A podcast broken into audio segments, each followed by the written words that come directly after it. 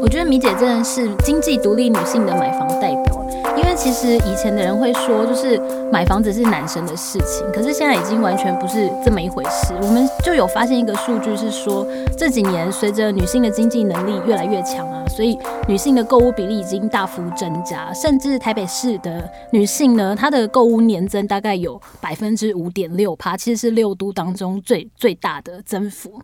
所以米姐可不可以分享一下，说就是？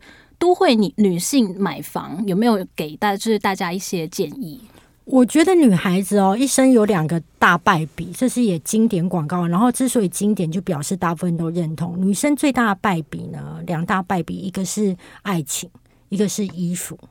他只要能够 衣服控制这两，你昨天不是又去逢甲买了很多衣服？没有啦，一点点。我跟你说，上次我们只是去一个厂商那边开会，然后大米就买了很多鞋子，对，刚好特惠。对，然后我也买了一双。我只要看到特价衣服鞋子，我就会觉得这个人生很有希望。我觉得买到赚到了。那因为我要说的是说，如果。你能够在爱情上面游刃有余，女孩子哦，拿我我们不要讲拿得起，拿得起，我认为还好。女生往往是放不下，她是输在放不下，所以你要练习，当你放下的时候，你要舍得，那你就会无敌。那第二件事情，女生常常会在一个民生消费品上面。花的很开心，然后就会到最后一场空。哎、欸，看我干嘛？我有我我我有两间房子哦，你不要这样子。我有很认真赚钱。你没买那些，你现在有三间。我我没有买那些的话，我可能不会快乐。我觉得人生有时候很多东西是平衡。那我要说的是，以我自己买房的经验，我很鼓励女生买房子。为什么呢？今天不是一个都会带而已，而是说，你知道吗？今天如果你自己像我这样单身。那你有一间你自己的房子，你可以好好的成为你的避风港。家人万一催婚什么的，你也不会那么有压力，你就躲到你的小房子去，那是你的小天堂。那如果你本身是踏入婚姻的人，我更鼓励你要买房子，尤其女孩子，因为你可能会住到婆婆那边嘛，哈，或者是跟先生跟婆家不合。那这个时候呢，你需要有一个小天地，可以让你可以哭泣。听起来好惨哦！对，没有不惨，没有地方哭才惨。觉得女生真的要有自己的空间，你要有自己的空间。那那个空间，比如说你嫁过去之后，你把它成为一个租金收入，婆婆对你的眼光也会不一样。以前的婆婆很害怕媳妇不好好在家里就是带孩子，现在的婆婆很害怕媳妇只想在家里带孩子，因为她花花她那个儿子的钱。对，所以时代变了。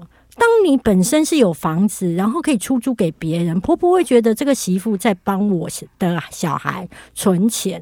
所以，如果你本身有一间房子，你平常是出租嘛，那假设有一天你跟婆婆或老公闹僵的时候，你可以拿租金去住饭店呢，不是吗？不是吗？所以你要知道，如果你是结婚或是单身，我都很鼓励去买房子。那买房子这件事情，就是说。因为女孩子在职场上面啊，收入比较容易呃，因为那碰到那个天花板。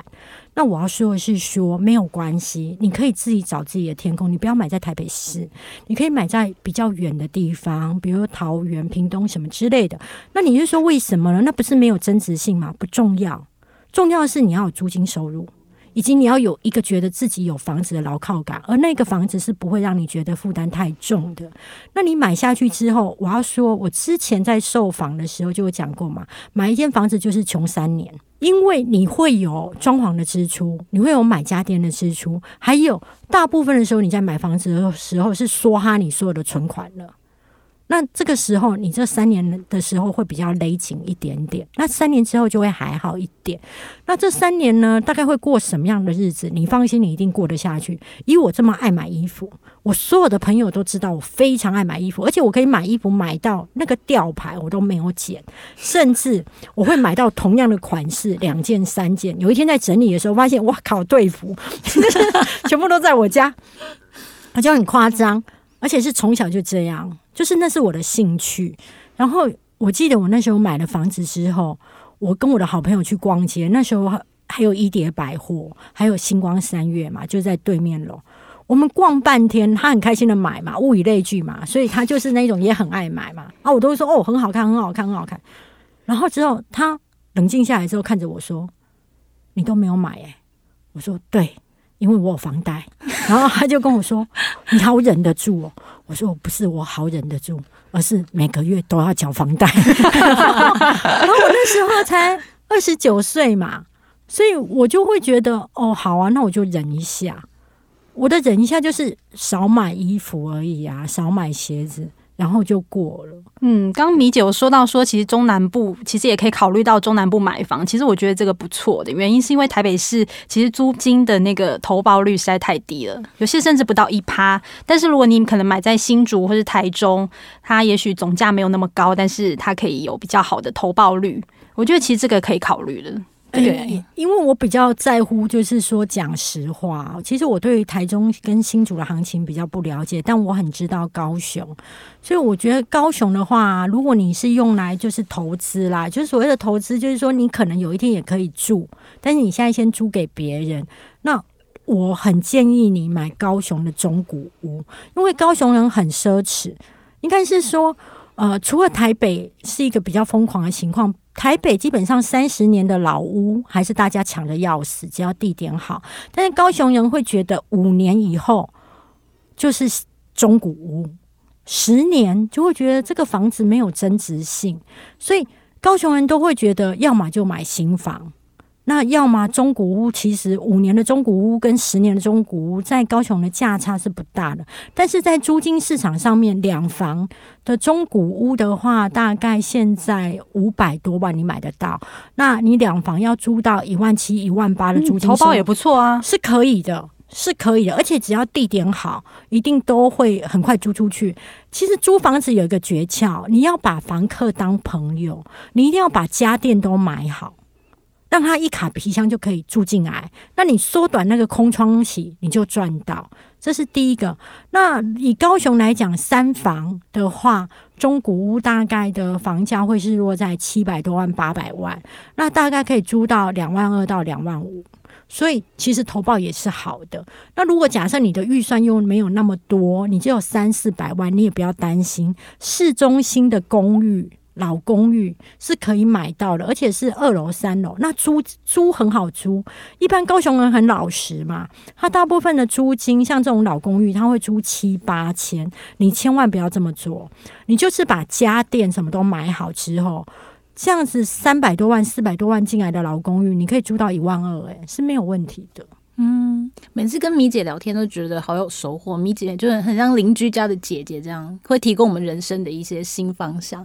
那最后有一个有趣的新闻，想要看看你的看法是什么？嗯，请说。就是前阵子有一个新闻，就是说，因为台积电现在股价涨到六百六百元以上嘛，然后就有一个老公呢，他把存来的买房基金三百万全部梭哈跑跑去买台积电五张，然后太太就崩溃发文。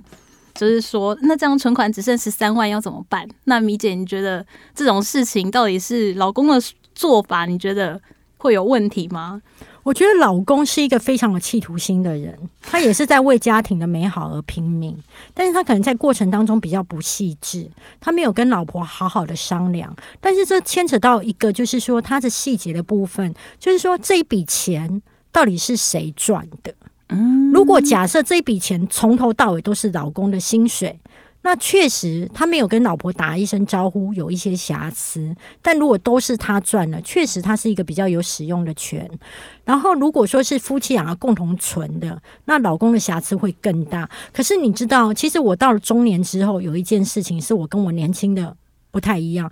年轻的时候，我如果是这个老婆，一定起笑，而且我不仅会闹到就是家里鸡犬不宁，我连婆家。我也一定要去倒到他的妈妈啊，亲戚都知道他怎么可以干出这种事。这个时候是这样，是一个很没有智慧的事情。但我现在是中年了，我大部分我都会思考一件事情啊，事情都发生了，我现在就算把他骂到死，也不能改变什么，就祈祷他再长一点。所以我会跟他说：“哦，我知道你觉得。”第一个我要问他为什么这样做嘛，先让他讲一下嘛。你知道他骂人之前就是要很慈善，就让他好好讲一下，宣扬 一下他的理念嘛。然后他宣扬之后，如果你看他的表情，就是一副认为这件事情我们夫妻应该同心，就是一定要这样做。我认为很多感情是磨损之后很难回去的。那我如果看中这一段感情，我会把这一把火吞下来。我就说好，我支持你，但我内心有一点害怕。那你可不可以下次就是要做这件事情跟我讨论？那没有关系，我相信你这一次的眼光，我会把火先忍下来。对，因为如果都已经要赔钱了，假设了哈，还要赔掉感情，那不划不来，划不来。而且当他如果已经赔钱的时候，你千万不要说“我咋跟你讲啊”哈，这句话死穴绝对不能不能不能讲，因为他知道他错了。你这时候如果能够温暖的跟他讲说啊，算了啦，钱也不过是个工具啊，就改天再赚就好，他会感谢你。他会感谢你，你已经不能够把钱拿回来了，你只能够留下他的感情。嗯，所以我会觉得是说，事情都已经这样了，就不要骂死他了。还有女生或者男生，你都自己要存私房钱，因为有钱你才可以自由去做很多事情。好的，那这一集也非常谢谢大米姐，谢谢，谢谢，拜拜，拜拜。